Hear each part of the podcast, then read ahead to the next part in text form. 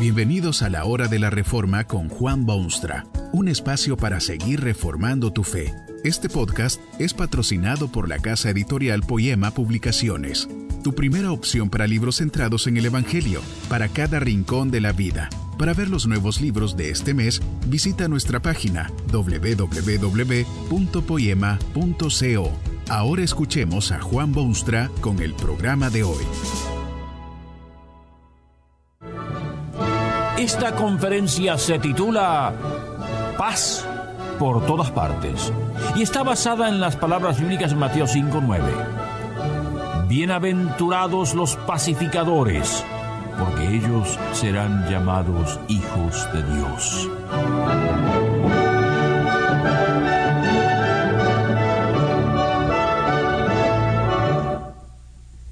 El anhelo del mundo es una paz universal. ¿Conoce usted acaso alguna figura internacional que abiertamente promueve los conflictos bélicos? Desde un polo hasta el otro se desea paz, paz, paz ininterrumpida. Si hasta se pelean sangrientas guerras para defender la paz o devolverla o establecerla por primera vez, se hacen oraciones cotidianas en pro de la paz, y se hacen vigilias, y se hacen reuniones, y se publican panfletos, y se hacen demostraciones populares. Es que todo el mundo anhela una paz universal. Pero no hay paz.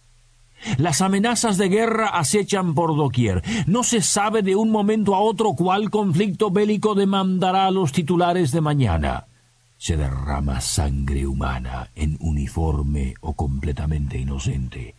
Entre naciones vecinas se producen disputas peligrosas y entre una civilización y la otra se levanta el feo monstruo de una posible guerra sangrienta.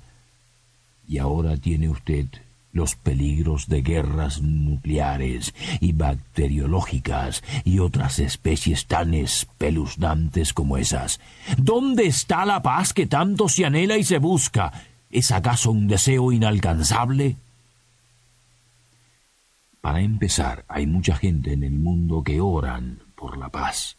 Se han iniciado cadenas de oración en las que se hace mención constante de las guerras y sus desafortunados efectos. Pero la hora de hincarse de rodillas y orar ha pasado. Ha llegado la hora de hacer algo en pro de la paz. Es de lamentar que muchas veces los que oran por la paz no están dispuestos a sembrarla con igual devoción. Uno de los problemas con esto de imponer la paz sobre la tierra es que no es fácil imponerla. Qué bueno sería si bastasen las oraciones que se hacen de día y de noche. ¿Sabía usted que hay un cuerpo de la paz, una clase especial de gente cuya primordial función es precisamente traer paz entre los hombres? Fue Jesucristo quien habló claramente sobre esto cuando dijo, Bienaventurados los pacificadores, porque ellos serán llamados hijos de Dios, los pacificadores. Y estos oran sí por la paz, pero hacen mucho más que orar. Siembran la paz por todas partes. Tal vez jamás ha pensado en estos como cruzados de la paz, sino justamente lo contrario. Recuerda haber leído en alguna parte que fueron muchas veces los seguidores del Cristo quienes se ocuparon de guerras y cruzadas mortíferas y derrame de sangre. No es posible negar que muchas veces la insignia de la cruz se ha enarbolado en campos de batalla, en causas justas y en otras injustas. Pero ¿Ha tenido usted oportunidad de pensar quizá en el otro lado de las cosas? En los inmensos anales de la historia humana no existe, simplemente no existe algún movimiento que promueva la paz como lo hacen los seguidores genuinos del Cristo. Han sembrado la paz por todas partes. Deben sembrar la paz por todas partes. Para eso han sido extraídos de la raza humana. Es bueno aclarar, sin embargo, que la paz que los cristianos siembran y difunden no es en primer lugar la paz entre naciones. Hay un conflicto aún más peligroso y una necesidad aún más urgente que esa. El conflicto de todos los siglos, la causa indiscutible de todas las guerras y de las amenazas constantes. ¿Quiénes son los pacificadores? aquellos que han sido transformados, los que han obtenido un nuevo corazón, los de limpio corazón. Pero ese corazón renovado y limpio debe traducirse en acciones positivas. Quien ha sido renovado de este modo es el que debe recorrer el mundo sembrando la paz por todas partes. El mensaje inconfundible del Evangelio de Jesucristo es la solución del conflicto que produce todos los demás conflictos. Hay una guerra sangrienta, brutal, mortal, podría decirse, entre los hombres y su Creador, entre usted y su Dios. Ese conflicto debe resolverse antes de poder llevar la paz a otros rincones remotos del globo. ¿No es acaso cierto que usted está en conflicto con su Dios? Se ha separado de él. No le sirve ni le dedica su vida o sus talentos. Hay rebelión en su alma contra ese Dios que todo lo demanda. Usted pelea con entusiasmo, pero sabe que lleva las de perder. Bienaventurados los que ahora se llegan a sus oídos, le hacen reflexionar sobre la realidad de su vida y le traen paz. Esa paz tan maravillosa entre usted y su Dios. Al obtener esa paz, usted mismo se convierte a su vez en pacificador no siempre es pacífico el proceso de llegar a la paz. Jesucristo mismo advirtió de esto cuando dijo, no penséis que he venido para traer paz a la tierra, no he venido para traer paz, sino espada. ¿No es esto contradicción de lo otro? ¿Cómo puede hablarse de paz y de pacificadores en todas partes cuando Jesucristo categóricamente afirma que Él no vino a traer paz a la tierra? Bueno, la paz que Cristo da al corazón humano no es fácil. Requiere generalmente grandes y serios conflictos en el escenario del pensamiento humano. No es cosa secreta que el hombre está dominado por fuerzas malévolas, diabólicas. Esas fuerzas lo tienen amarrado, maniatado, incapacitado completamente son fuerzas espirituales, capitanes de las tinieblas y plenipotenciarios del satánico infierno. ¿Cree usted que estos espíritus malignos abandonarán con facilidad y con sonrisas esos dominios?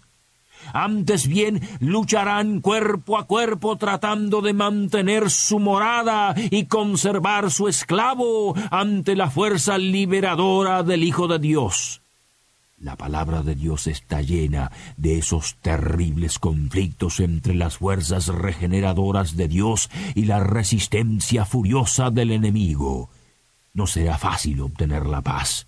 Jesús lo dijo con aquellas palabras, no he venido para traer paz, sino espada. Además, hay otro conflicto extraordinario antes de poder ser pacificador. Se reciben cartas de oyentes en las que solicitan oración, apoyo, ánimo, porque han descubierto la paz maravillosa del Cristo, pero al mismo tiempo han descubierto dolorosa oposición de parte de sus más allegados familiares. Qué tristes son estas cartas, porque dejan ver almas confusas que creen tener poderes suficientes para hacerle guerra al Hijo de Dios. No desespere usted si se encuentra en ese conflicto, porque más fuerte es el Cristo en quien usted ha creído que toda la oposición que los hombres le presenten. Pero usted entiende perfectamente bien aquellas palabras del Cristo no he venido para traer paz, sino espada. Bienaventurados son los que llevan la paz por todas partes.